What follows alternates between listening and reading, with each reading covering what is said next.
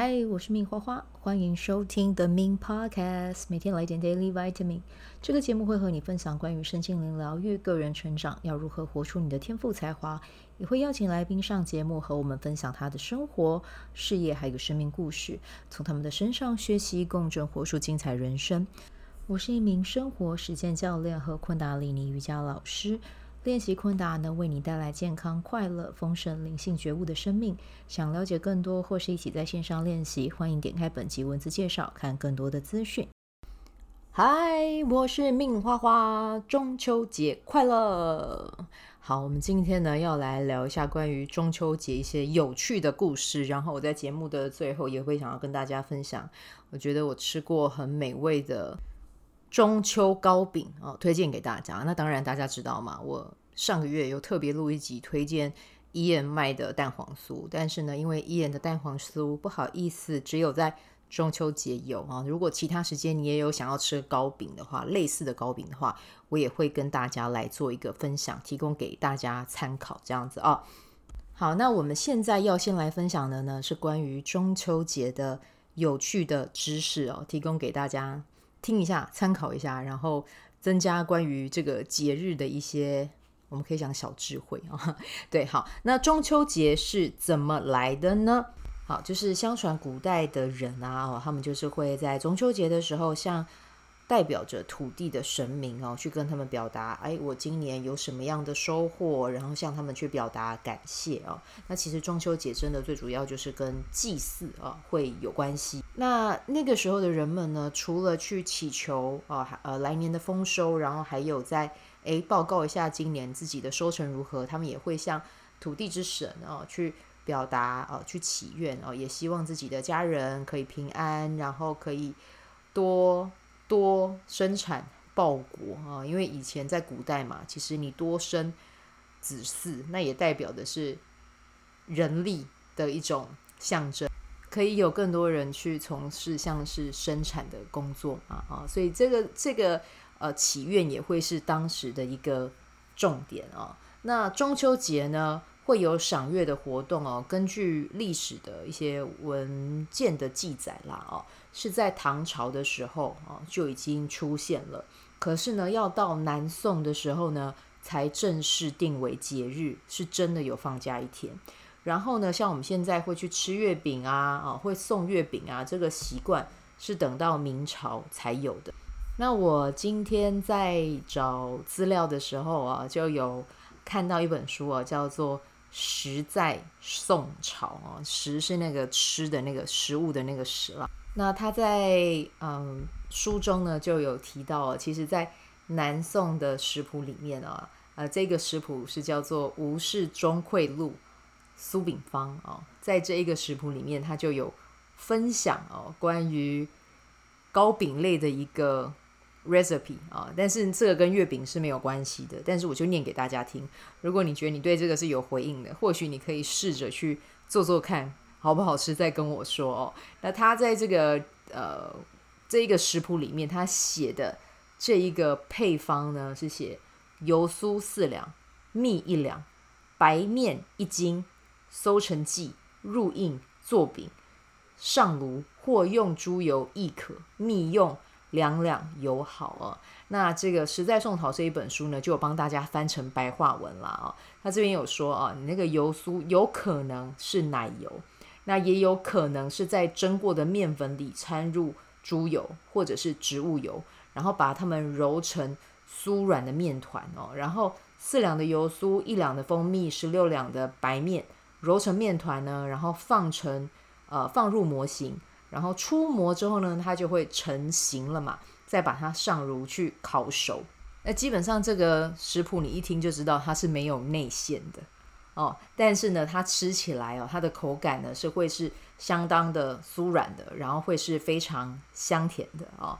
不过呢，这个食谱的作者哈、哦、还嫌它不够不够酥，然后不够甜啊、哦。在这个食谱里面还有建议大家，你可以把油酥换成猪油哦，然后再加上再把那个蜂蜜的分量啊、再多加一点哦。那这边就提供给大家参考了啊、哦。如果你真的有想要试的话，可以去。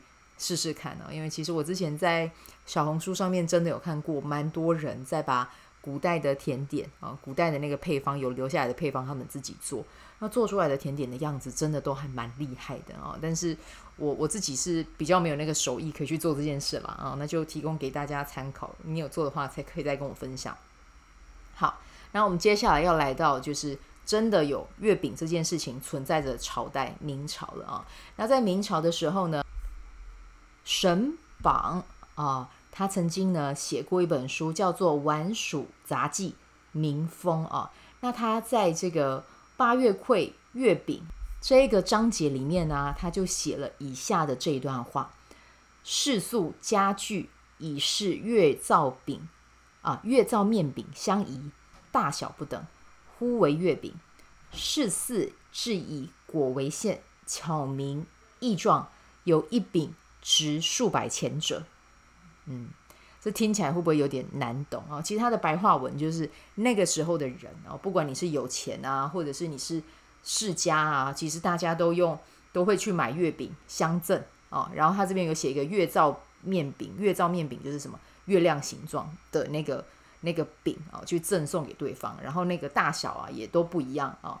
然后呢，他这边有写到以果为馅嘛，哦，那个这个果呢，应该是说是有腌制过的秘制的。呃，水果啊，然后去作为这个内馅啊，所以呢，其实，在明朝的时候，这件事情就非常的盛行了。然后，甚至呢，最贵最贵的有一饼啊，值数百钱啊。那所以我们可以去想象一下哦，其实，在那个年代里面，就已经有陈耀迅的存在了。好好玩了，好玩了哈。那就是陈耀迅，其实他的。原价我记得好像还没有过千吧，只是就是代购真的炒得比较高。那我到现在也还没吃过啊，如果你有吃过，就欢迎你跟我分享这样子啊。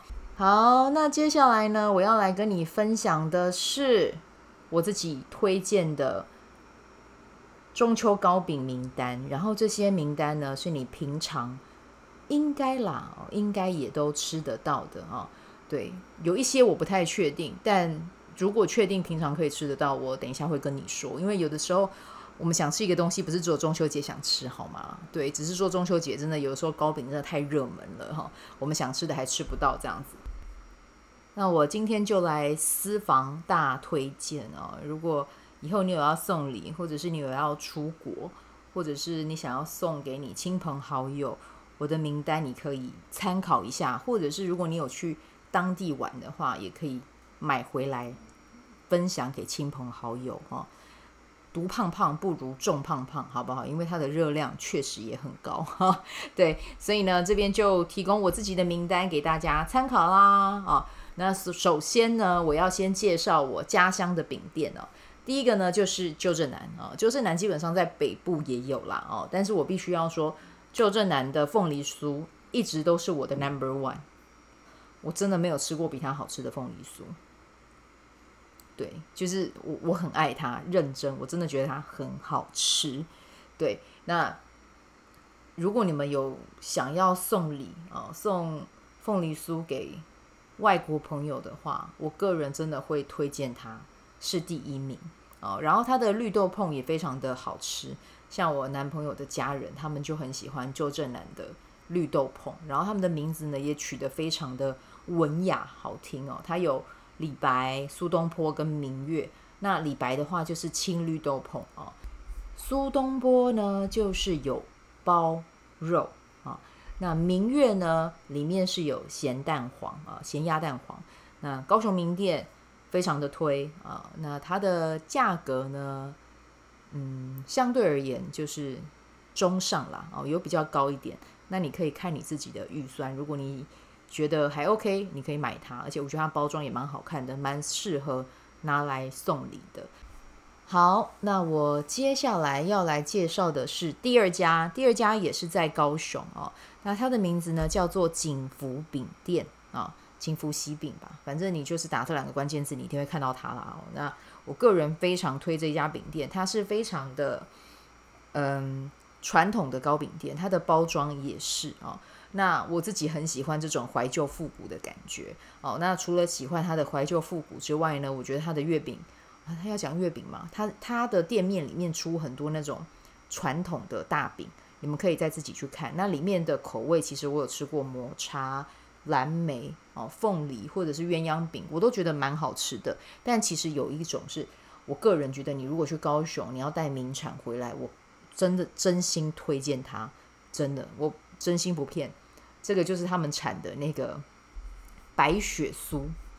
啊，它的白雪酥，我的天儿啊，怎么可以这么好吃？它的白雪酥呢，就是是杏仁的风味，然后再加上浓浓的奶香。哦，我告诉你，我现在在跟你们聊的时候，我嘴巴已经那个唾液已经在分泌了。那我觉得是高雄人喜饼的第一首选啊，这个是我自己说的啦。哦，但是如果真的要我选喜饼，我也会选它，因为它的价格没有到这么的高，但是呢，它的品质真的是。还不错啊，对，这个是我推荐的饼。那接下来呢，我要再介绍就是外县市哦。那外县市呢，我首先推的呢是新北市的王师傅的金月娘。我的好朋友他家是住在金月娘，就不是金月娘，王师傅总店附近。他说在中秋节的时候，那个晚上的时候啊，真的那个王师傅的店面外面都是停那种。货车，然后糕饼啊，都是一箱一箱的往车子里面搬哦，就是真的是生意极好，很多人在买。那我自己很喜欢金月娘，是因为我觉得它的绿豆沙去包那个蛋黄哦，吃起来是非常的均，嗯、呃，你要讲均衡嘛，就是那个口感吃起来是非常的平衡的，然后是真的很好吃，然后又不会死甜。然后再加上有那个呃金沙哦，就是那一个咸蛋黄去平衡它那个风味。你吃完一颗之后，你会觉得非常非常的有满足感。然后再加上它的外皮是很酥的，很酥脆的，所以整体吃起来你就会觉得真的是很美味的一个传统糕饼了、哦！对，那。我男朋友到现在在聊到金月娘的时候啊，他都会说：“哦，真的超好吃。”他其实已经忘记到底是什么滋味了，但是他就只记得三个字：“超好吃”啊！到现在忘不了，大概就是跟初恋一样美好吧！啊，好，那我们 现在啊要再来分享的是彰化的不二方。我那个时候我还住在桃园的时候，刚好我们那栋大楼有团购。那团购就有团购彰化的不二方，我二话不说我就团下去。诶，团下去我真的很后悔，为什么我只团一盒？我最起码要团个三盒才够，你知道吗？就是那个时候他拿的那个盒子是六入装，然后他们的六入就是拿那种一般的塑胶盒装，看起来你就会想说这个东西真的有美味成这样吗？它的包装怎么可以这么简陋啊？就是真的是那种透明的那种塑胶盒，外面再装凉面的那种，你知道他们拿来装蛋黄酥，但是我就想说。如果外包装这么的平凡，但是这个东西是大家吃过都饿了，那我想它的食物本身应该非常的强大。然后那个时候，因为我买来是有冰过状态嘛，哦，然后我就用气炸锅先去炸。诶，炸完真的你会忽略热量，诶，它的外形可能不漂亮，因为它比较酥，所以它的那个外皮其实常常你会就是你一打开你会看到其实已经有一些那个皮已经掉边了，你知道吗？对，但是我必须要说。吃了之后，你会发现它是你吃过最有内涵的台湾蛋黄酥。每吃一口，你都觉得自己置身天堂。价格相对平实，但是美味程度怎么样？顶天。我那时候那六颗，我真的是四分之一颗、四分之一颗这样切着，一天吃一点，真的非常好吃。我就觉得天啊，怎么会有这么有有天赋的蛋黄酥啊？好聪明哦！是怎么样的人可以发明这样的蛋黄酥，可以把蛋黄酥做成这样？所以现在我看到好像有人在代购，在炒它，就是中秋节越近，它一盒炒到两千二、两千三。我是觉得说没有必要在现在一定要去买。我要跟大家讲，不用现在去买。我觉得大家在炒，真的会有让有一种心态，就觉得啊，现在好是不是很高贵，然后一定要吃到，然后就因为一时心急，再加上你知道人类图头空脑空的人一堆，都会被影响，就会想说哈，到底有多好吃？那我要来现在吃吃看。但我跟你说。不用，你平常就吃得到。我刚才介绍的旧镇南、景福、王师傅，还有彰化这个不二坊，你平时都买得到，而且你平时去买，有的时候可能会更美味。诶，为什么呢？我不知道讲人家坏话了啊，因为就是你知道有时候量大，那个品质可能就不一定会那么稳定。但是呢，你等到中秋节这一波过后啊，还有农历春节前后，也尽量不要买。平常的时候买，可能如果你有对比的话，你可能会觉得美味程度又再更加分哦。啊，这是有可能的啦啊，我只能说有可能。但是你们可以自己去体验看看啊。好，那接下来呢，还有我今天特地为了这一集买的一个嗯蛋黄酥啊，我买的是法鹏的。啊，因为我今天有看那个呃 Soac 的 YouTube 频道，然后他吃了法鹏之后，哎，他赞不绝口哎。他吃完法鹏之后，他是吃五宝春，但是我可以看得出来，他在讲五宝春的时候，他比较保守一点，所以然后他在吃法鹏的时候，他整个人就是飘飘欲仙，我就觉得好，我一定要吃到它，我今天就去买。哎，好吃。不甜，但是啊、呃，应该说不会太甜，还是会有甜度。但是它那个乌豆乌豆沙，你知道有些乌豆沙会死甜，甜到你会害怕，你知道吗？但是它的乌豆沙不会，就是它的乌豆沙的甜度是你觉得刚刚好的。然后内馅是很绵密，然后很湿润，蛋黄也选得很好。然后呢，外皮是多层次，但是它是不会干的，所以搭在一起的话，你吃进去，你的口腔会是舒服的。那这个的话，我给它九分。对，那我先讲一下法鹏的乌豆沙。我今天买的时候，一颗好像二零二三年，今年我买啊，今天我买的那个价格是七十六块啊，所以其实还算 OK 啦。然后不二方的会再更便宜啊，对，好像那个时候我没有去算，诶，是不是六十几块左右？我我有点不确定，还是甚至更低也有可能。但是我记得它的蛋黄酥是极其平价的啊，那个彰化的不二方，对，那。金月娘就不用讲，我那个时候三四年前买，那个时候一颗就已经七十五了，现在我觉得可能已经接近一百块了吧，我我不确定，因为我也有一阵子没有吃了。那景福的白雪酥呢，我忘记价格了，但是我可以跟你保证，金价就秀，会是便宜的。对，所以你们如果有去高雄买，可以真的去买，对，我真的真心不骗，好吗，各位？那旧振南的价格，你就上网自己去查，都会有啊、好，那再聊到，哎，你们有没有发现，我今天聊的内容全部都没有跟月饼有关呢？都是走台式的路线呢。但是如果说就我自己吃过有有印象的月饼啦。呃，我前东家文华酒店啊、出的那个月饼，我觉得就还蛮不错吃的，只是它的价格真的蛮高的啊、就是可能两三千块吧，对，嗯，应该是快接近三千，或者是在更高都有可能。但是我必须说啦，就是拿它来送礼会蛮有面子的，因为它的盒装是真的很漂亮啊、很大气这样子。对，那就提供给大家做一个。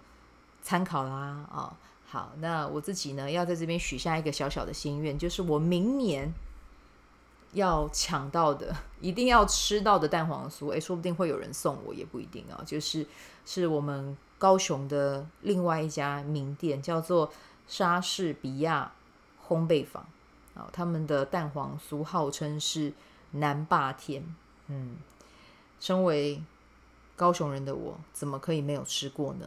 对，所以这是我明年给自己设定的目标。那也希望他过年可以推出 类似的产品，让我有机会去一尝哦，这个南霸天的美味程度到底到什么样的 level。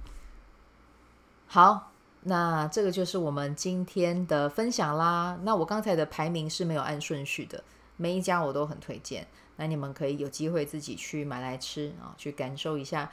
它的美味程度是不是如我所说？那如果你有一些更棒的名单，也可以跟我分享喽。好，我们今天就先带到这边，祝福大家有美好的一天，祝大家中秋节快乐！喜欢这一集的内容吗？欢迎你订阅 The Min Podcast，也可以到 iTunes Store 和 Spotify 给我五颗星的鼓励和留言，我会在节目中念出来和大家分享。很谢谢你的鼓励。也可以订阅我的电子报，新的内容会是和身心灵疗愈、个人成长、阅读实践有关。如果你对昆达里尼瑜伽或是冥想有兴趣，欢迎 follow 我的粉专 Min's 好事好事，我的 IG Min's Vibe，以及加入我的 FB 线上社团。我的线上社团是 Be Do Have 清晨冥想、阅读实践和金钱好好相处。我会在社团中直播，陪你锚定高能量。以上资讯在节目介绍中都有相关连接。那我们就下集再见喽。